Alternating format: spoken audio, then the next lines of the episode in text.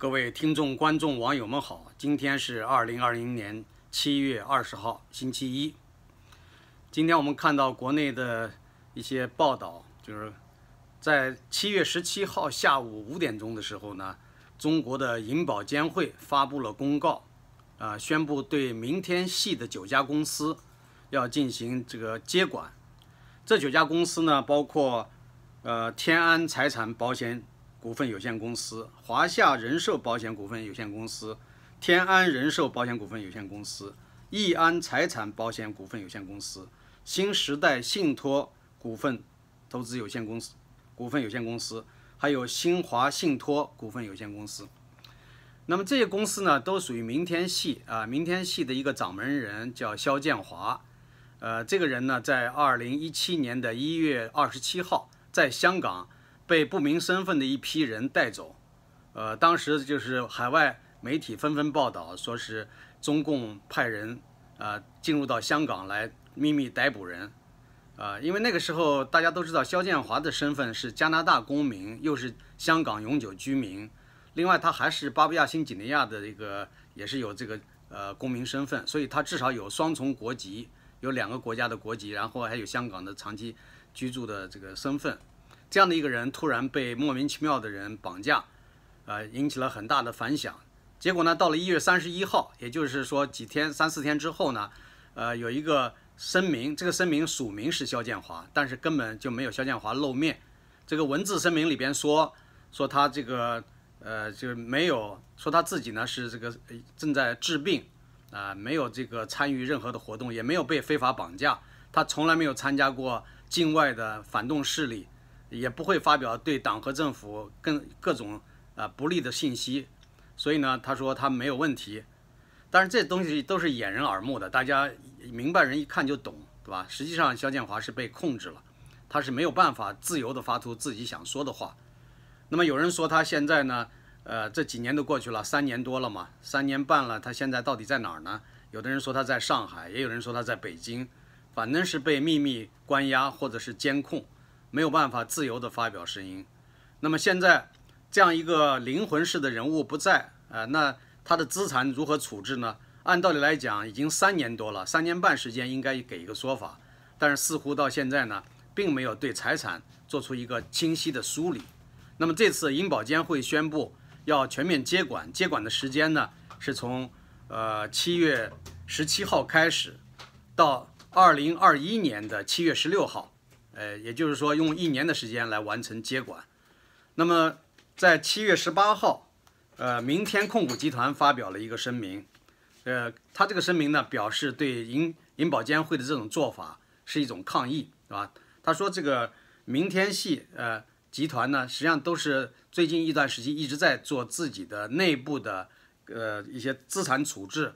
积极的进行资产处置，而且呢，他们已经处置了。就是从二零一七年年初以来，已经处置了上千亿的资产，呃，然后呢，他们并不存在流动性的风险，也没有什么投资人集体的抗议行，呃，这样的一些事件发生，所以呢，他认为这个监管机构呢夸大了集团的风险，采取了这样的一个一种措施，使得这个明天系集团他们的属下的公司无法正常的运行，呃，这个就是表示一种强烈的抗议了。另外，他又提到了，说这个他们账面上还有近二十亿元的人民币资产，他们曾经多次申请用这样一笔钱来兑付那些购买了新时代信托理财产品的一些公众投资者，但是呢，多次都是被监管层拒绝，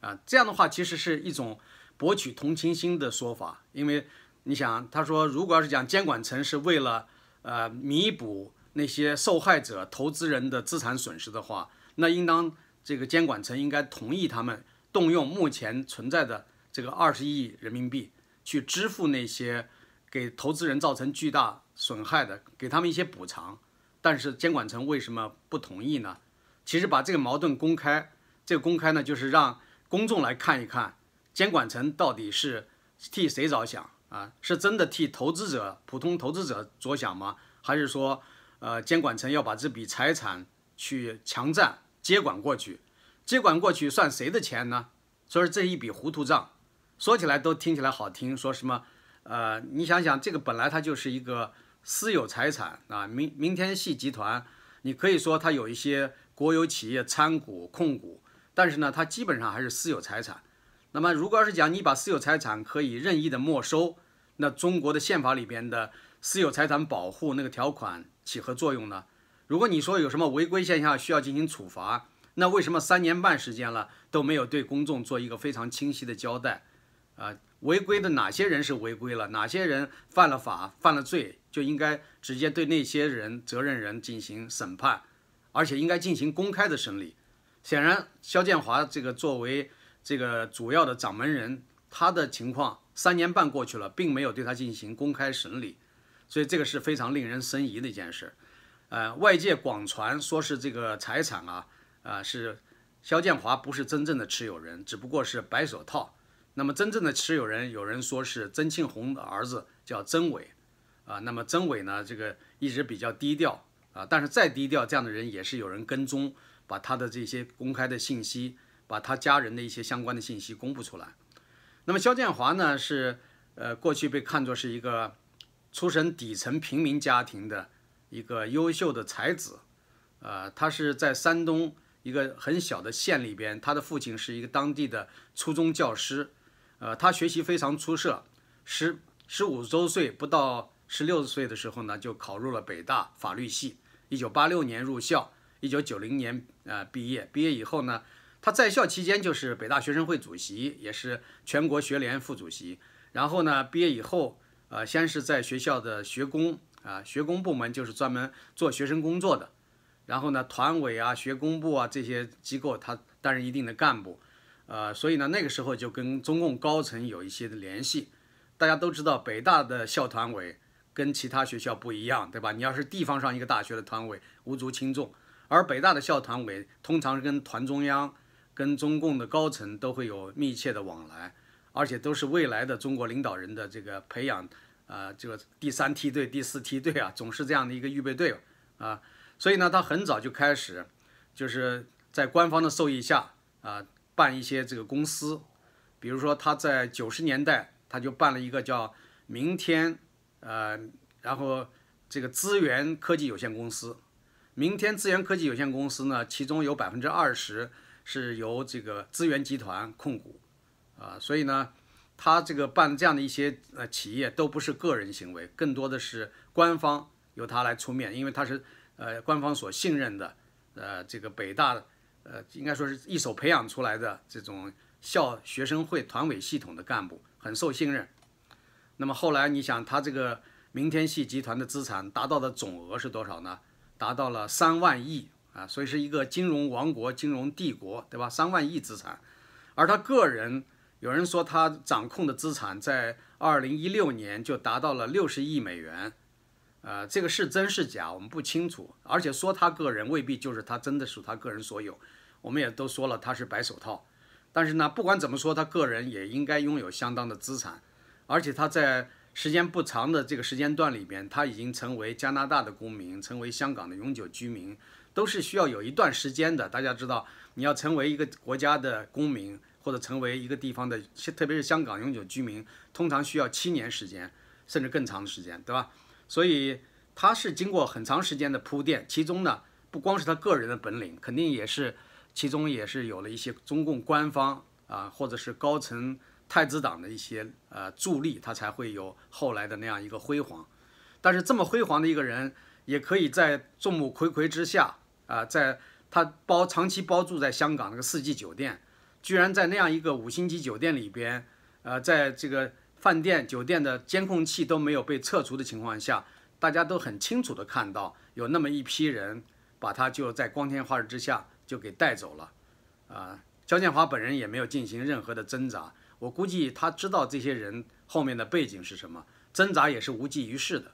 啊，像这样的一个处置行动，肯定是动用了国安系统的力量，啊，不会说是普通的地方警察，一定是动用了国家安全部门。而且这个之间背后的争斗呢，有人说就是习近平跟这个曾庆红之间的争斗，或者讲跟江派之间的争斗，呃，说是这个习近平知道江派他们呃获取了巨额的财富啊，民脂民膏，那么习近平如果要是讲从正义的角度上来讲，也要把这些贪腐官员所贪腐的资产给拿回来，啊，充，呃，应该是充实国库，呃，这是一种可能性。另外一种呢，就是说从呃互相之间的尔虞我诈这个权力斗争这个角度来讲的话，啊，那习近平心里边也看不过啊，就说凭什么你们啊就要获取这么多的资产？我现在才是真正的老大，所以呢，肯定我也不愿意让你们就是逍遥法外，把那么多资产据为己有。所以呢，他是借用这样一个方式，等于是狠狠地打击了曾庆红，啊，打击了曾庆红，也就等于打击了江泽民嘛。因为曾庆红是呃江泽民的这个军师，是他的主心骨。江泽民自己没什么多少城府，也没多少呃丰厚的人脉关系，都是靠曾庆红给他打理。所以这样的话呢，对江派。江自己本人现在已经是垂老依依，行将就木啊。据说老是靠依靠一些其他的药物在维持。那那曾庆红年龄也很大了，曾庆红也超过八十岁了，所以他们现在在政治上来讲已经不是对手了。习习近平呢想把他们怎么处置都可以怎么处置，呃，但是呢也没有说完全赶尽杀绝。你说曾伟他手上没钱吗？他手上肯定还有其他的资产，还有其他的这些财富。也不会把它完全剥夺干净，所以这只是内部的一个敲山震虎，或者讲权力争斗的一个结果啊。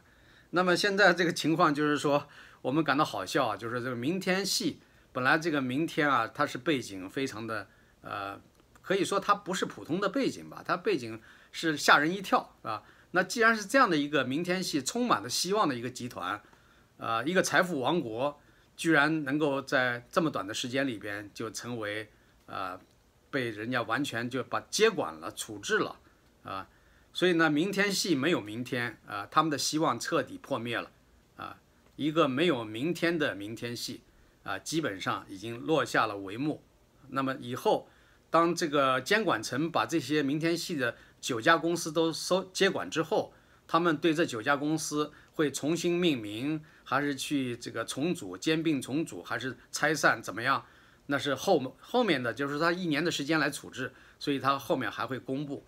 啊，但是呢，我想已经不会再有这个昔日的由肖建华充当前台的白手套，由这个曾家大公子曾伟作为后台的这样一个财富王国的这个美梦已经破灭了，呃，当然你不能说这个破灭了以后他们就没有其他资产了，他们还是可以过着养尊处优的生活，这是毫无疑问的。呃，那么这样的一个情况就是我们今天所关注的一个新闻了。但是另外，推特上今天也有一个新闻，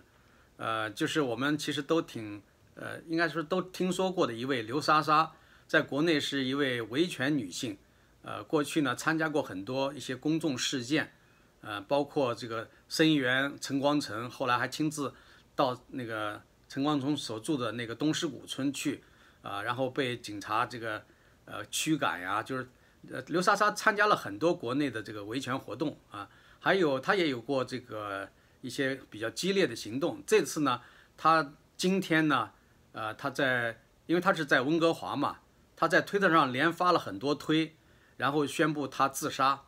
呃，他自杀所用的那个药物呢，就是叫呃 melatonin，melatonin 呢，呃，就是叫呃。褪黑素，褪黑素可以当做安眠药来使用，但是褪黑素如果用多的话，也是有生命危险，跟安眠药差不多。安眠药能自杀，那么褪黑素，有的人说十五粒以上就有危险，啊，所以呢，他服用了，我们现在还不知道他究竟服用了多少粒。现在据说警察已经赶去，啊，已经把他送到医院里面去抢救，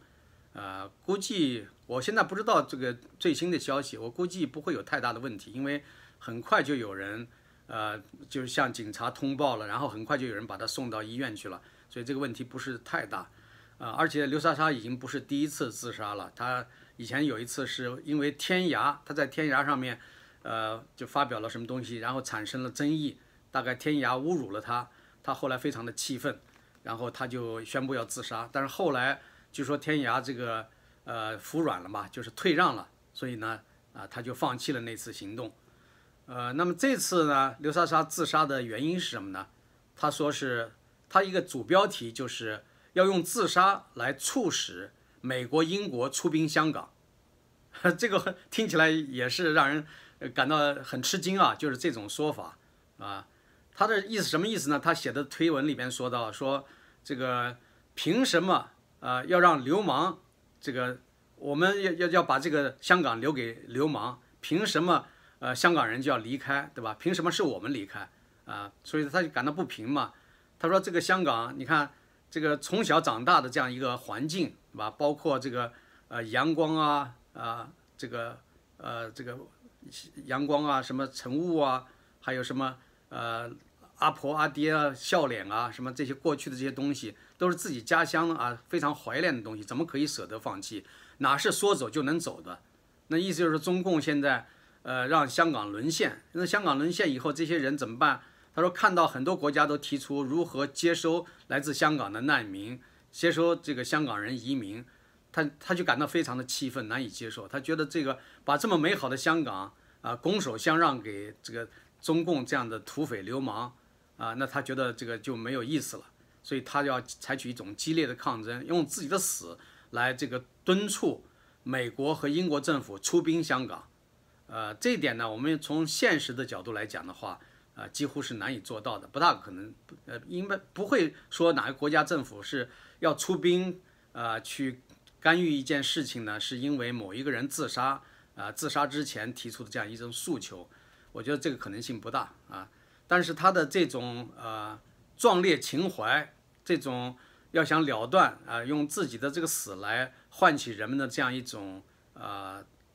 不管是叫人们重新的认识，还是说希望人们改变看法的这样一种行为，有点古代烈女的这样一种感觉啊，所以很多人欣赏他，呃，但是我们觉得呃最好呢不要。模仿这样的事情，呃，也不鼓励这样的事情发生，因为生命啊，不仅仅是你自己的，你还要考虑到自己的家人。听说，呃，刘莎莎还有一个女儿，啊，那么她的父母，我不了解她父母现在的情况，但是至少有一个女儿是需要负责任的，啊，那么她跟她的丈夫是不是已经正式分开了？我最近也没怎么关注这方面的事情，所以了解的也不清楚，呃，所以呢。呃，这些事情呢，都应该说，一个人的生命要想决断，呃，要自杀的话，当然是他个人的意愿。但是作为外人来说的话，我们都希望他能够珍惜自己的生命，不要去随意的去自杀。有人说这不是随意啊，他是为一个伟大的呃愿景而自杀。那他如果要是讲他死真的能换来美国和英国出兵香港啊，那可能就是非常了不起的一件事了。啊，但是我刚才已经分析了，我说这个可能性是不存在的。啊，美国和英国不会因为某一个人自杀或者某一百个人自杀而就出兵香港，这个事情不太可能做到。啊，这个所以呢，呃，这件事情呢还是让人感到很大的遗憾啊，就是说，呃，这个有很多人有很多对这个世界有很多美好的期盼，呃，但是等啊盼啊，往往看不到什么好的结果，经常看到的是一片灰暗。甚至有的时候是那个最丑恶的结果展现在你面前，所以你无法忍受。有的时候就想自己了结。所以抑郁症啊，在我们这个时代，呃，很多人身上都有抑郁症。所以我们呢，多多少少有一些人觉得自己没有问题。其实按照美国西方的精神病这方面的一些理解和这个界定，我们中国人里边其实有很多数量比例很高的人群里边，都有一些亚健康啊，就是精神上的亚健康状态。就是说，他不是说，呃，像我们一般讲精神病，那就是差不多疯子了。但实际上不是那个概念，是精神上出现了问题。就像你生病一样，你的病是一点一点出现的。当你身体不太正常的时候，就是处于亚健康状态，然后慢慢的身体中的某个系统、某个环节出现了疾病。那么精神方面也是这样，他也不是一天就变成了疯子，啊，他肯定是慢慢的累积。所以我想，每个人其实在生活中的每个每个时段里边。啊，都会有可能会出现各种各样的挫折打击，呃，有的时候真的是让人觉得呃痛不欲生啊。就是说，所以在越是在这个时候越要坚强。就是说，所以我想这个作为呃我们过来人啊，就是一生中也不是说绝对没有过这样的想法，但是呢，我呢这样的想法好像是在我的这个非常小的时候有过这个想法，后来我就彻底杜绝了这种想法。啊，我觉得我们应当积极的争取啊。尽尽量去，呃，改变这个世界中的你能改变的一部分。如果实在不能改变，那你只好，呃，只好承受吧。也就是说，你没有办法完全按照你的心愿去生活在这个世界上。好的，就先说到这儿，谢谢各位。